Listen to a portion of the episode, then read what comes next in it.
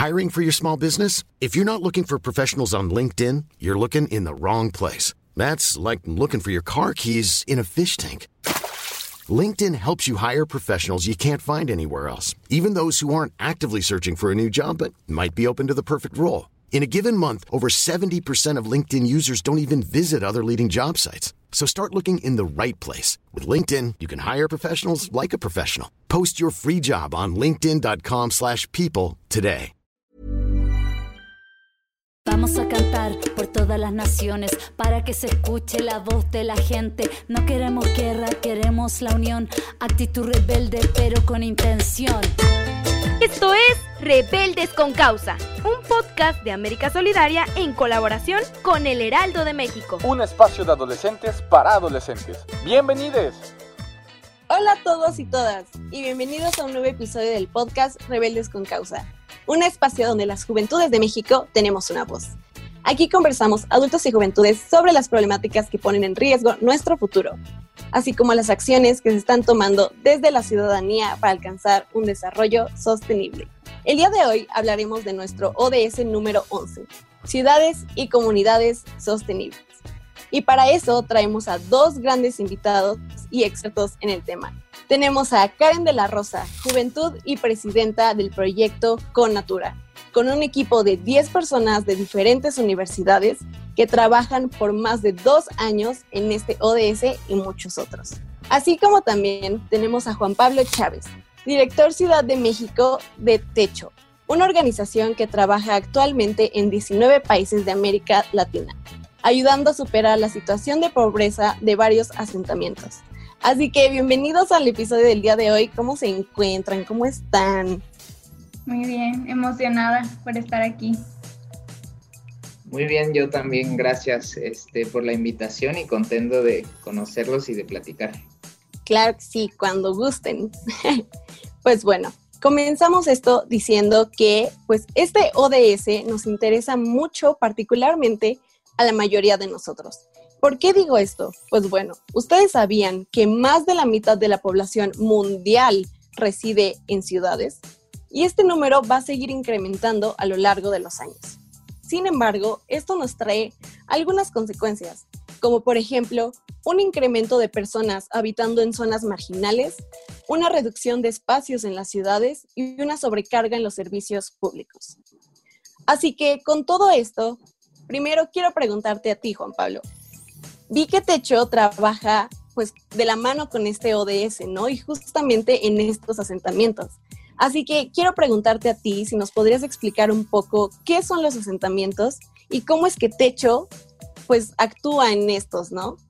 Techo eh, identifica, o estamos convencidos nosotros que, los asentamientos populares o los asentamientos eh, con, con situaciones de pobreza son justamente esos territorios de las, principalmente de las ciudades, donde la desigualdad se manifiesta en todas sus formas y desde todas sus, variantes.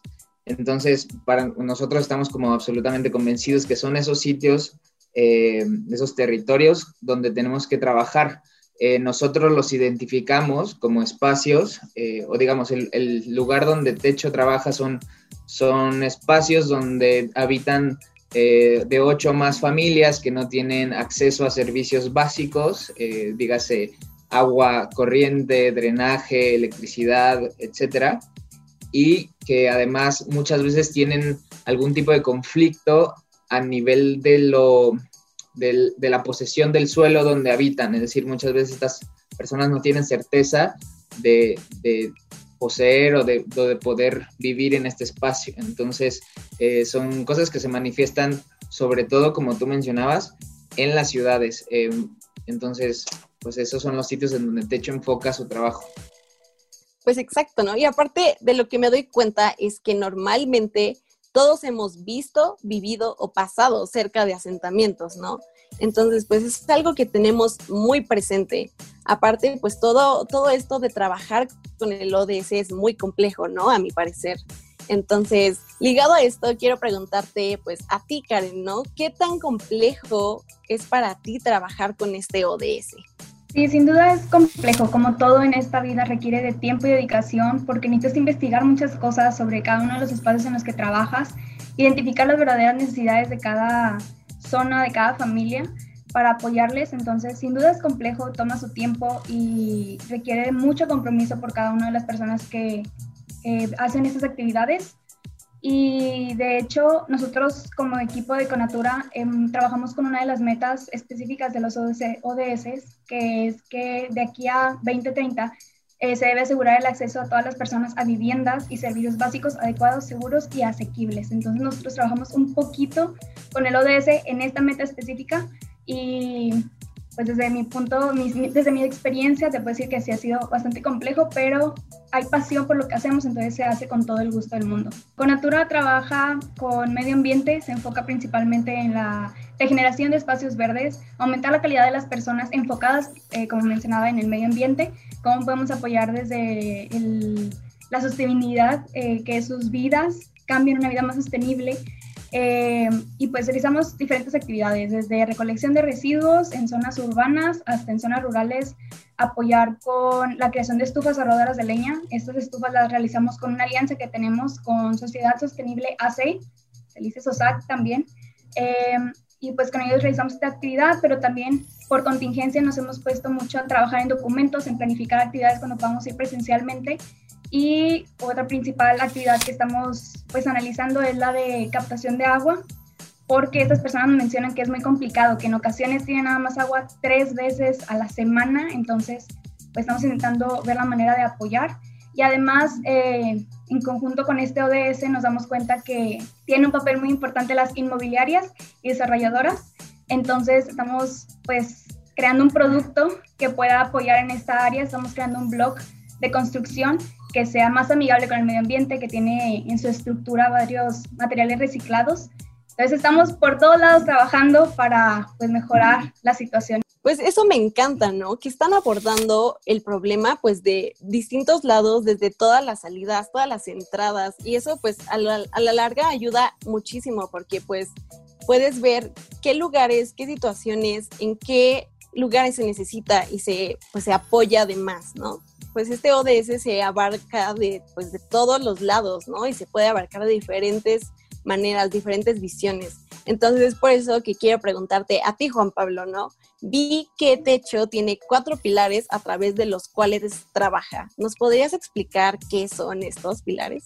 El primero de, de ellos, que creo que se acerca mucho más a, a lo que hacemos en territorio, o sea, digamos como nuestro trabajo en campo, es el la promoción del desarrollo comunitario, que para nosotros, en otras palabras, quiere decir que buscamos desarrollar eh, habilidades en los propios vecinos para, para generar desde el asentamiento soluciones a sus problemáticas. Pero a través de este ciclo de, diagnóstico y, acción, buscamos ir construyendo y desarrollando, eh, sobre todo desarrollando eh, habilidades con los vecinos para que cada vez se acerquen más como a la posibilidad de, gestionar ellos mismos estas soluciones, ¿no? Que, cada vez necesiten menos actores externos, como Techo mismo puede ser, para, pues esto, ir logrando soluciones como más eficientes.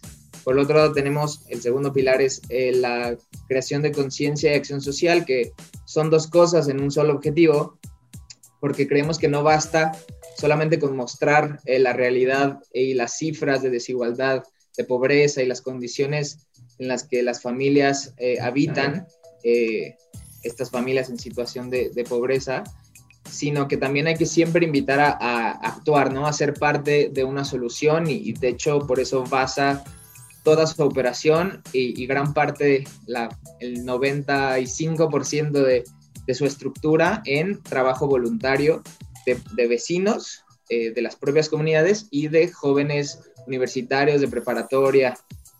Y eh, está también la incidencia en políticas públicas, que tiene también que ver con, el, objetivo eh, de desarrollo, porque buscamos también a través de, de acciones eh, estratégicas, como evidenciar, primero, visibilizar a los asentamientos como parte de una ciudad, ¿no? Y visibilizarlos también como, como eh, un grupo de personas con una capacidad transformadora que no se reconoce y que no se valora.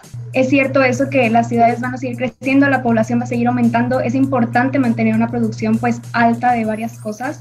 Y aquí lo importante, que es algo que él mencionaba y que me gustaría pues, repetir, es renovar la forma en que estamos produciendo y trabajando, porque si seguimos de la manera en que seguimos, solamente vamos a causar más problemas en un futuro y en el presente incluso.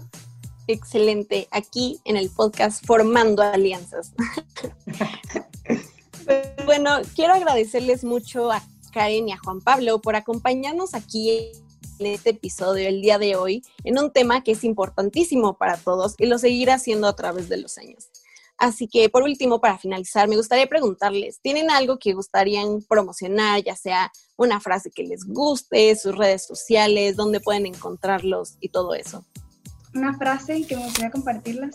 La realizamos en equipo en este como emprendimiento que estamos realizando de los bloques. Inicia el negocio que desearías ver, crea los productos que te gustaría usar, construye el mundo en el que vivirías mejor pues invitar a, todas y todos los jóvenes que ven este, este espacio de diálogo, eh, decirles que bueno, que las puertas de techo están abiertas para y todas porque, porque desde los 15 años hasta donde uno se identifique como joven, eh, hay espacio en techo para, para trabajar, que también es un lugar donde uno, así como cualquier acción, cualquier espacio de voluntariado, uno aprende mucho de sí mismo y, del, y, de, y creo que a veces sirve hasta como para definir el camino que quieres tomar en otros aspectos de la vida. Entonces, pues que, sean, se animen a, a, a, ser voluntarios donde sea. Si les interesa Techo, pues pueden encontrarnos